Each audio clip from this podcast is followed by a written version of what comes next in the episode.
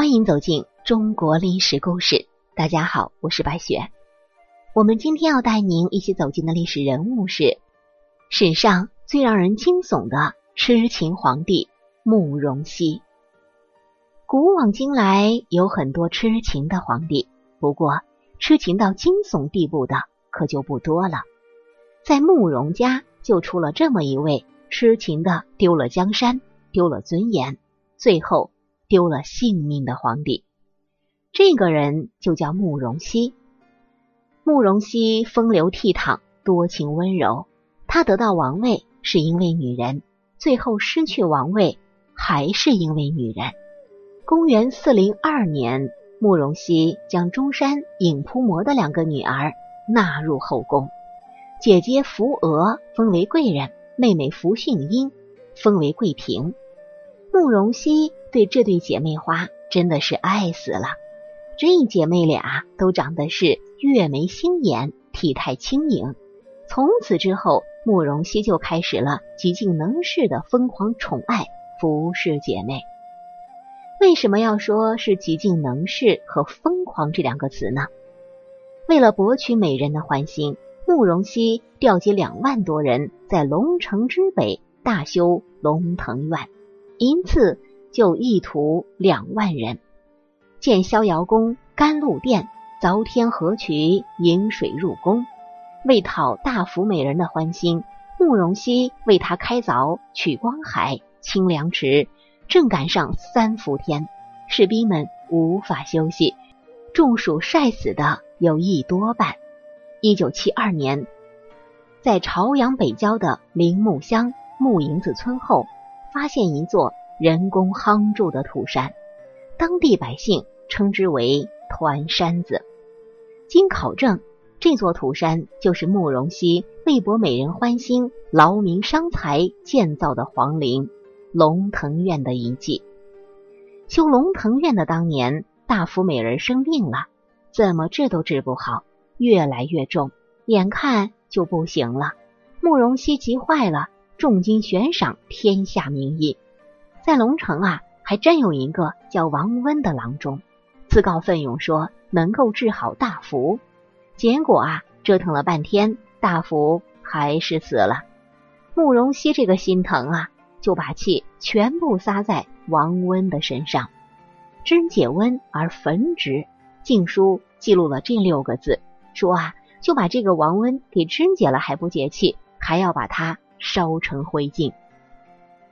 慕容熙对这姐俩都是非常的宠爱，但相比较来说，他对妹妹训英，也就是后来的福皇后更宠爱，为她修建承华殿，覆土于北门，土与古同价，这是《资治通鉴》的记载，亦使人们把土挑到北门，土的价格和谷子的价钱一样，够下本吧？福皇后喜欢旅游。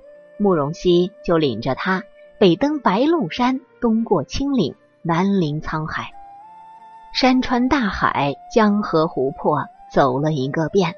这次超长黄金假期，兴师动众，所到之处，百姓劳苦，而士卒为豺狼所害及冻死者五千余人矣。这是来自《晋书》的记载。说是这个士卒在一路上被豺狼所伤，以及冻死的人超过了五千多人。福皇后还喜欢美食，嘴还相当的刁。季夏思冻鱼快，仲冬需生地黄。说是三伏天要吃冻鱼，三九天要吃鲜地黄。喜欢错季蔬菜和反季食品，在我们今天看来啊，这就是作死的节奏啊。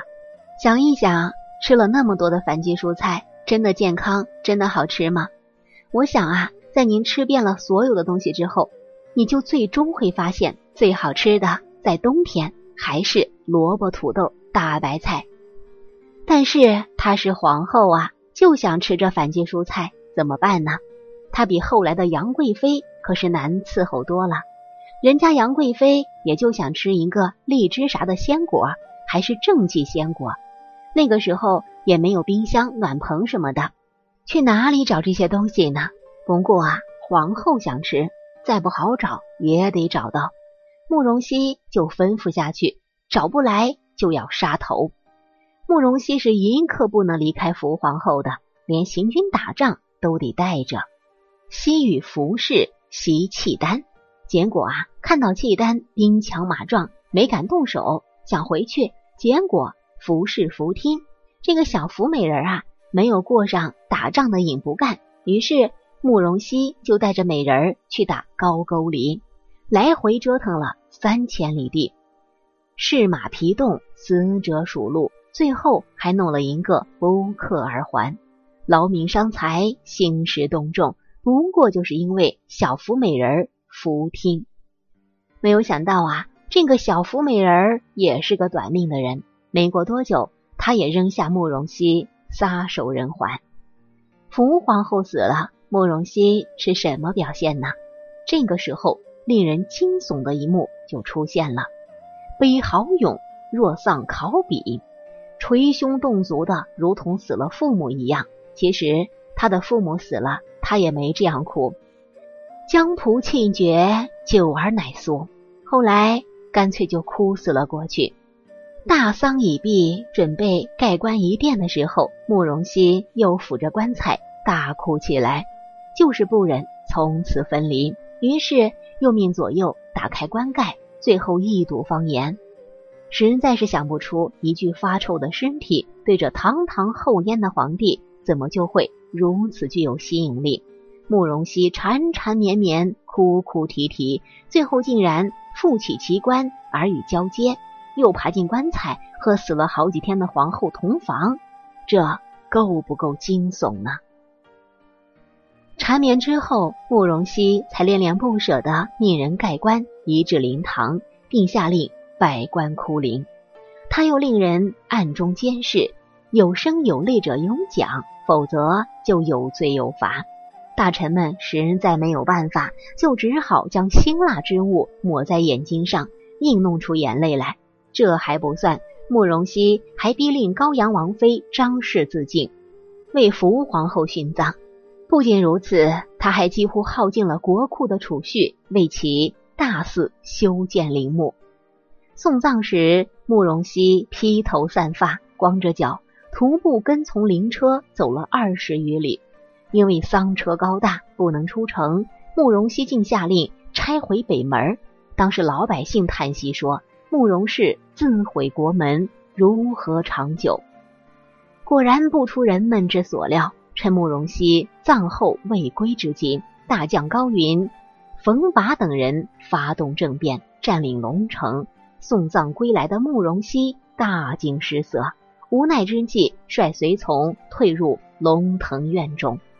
第二天，两军酣战，胜负未分之时，慕容熙竟独自逃走，部众失掉主帅，也便如鸟兽散。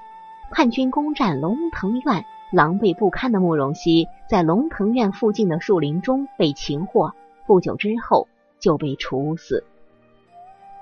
这个荒淫暴虐的皇帝死的时候才二十三岁，后燕也自此灭亡。好了，朋友们，咱们本期的故事到这里就结束了，感谢您的收听。喜欢的朋友欢迎点赞转发，也欢迎您评论留言。下期我们将带您走进明代小偷。也反腐的故事，我是白雪，下期再见。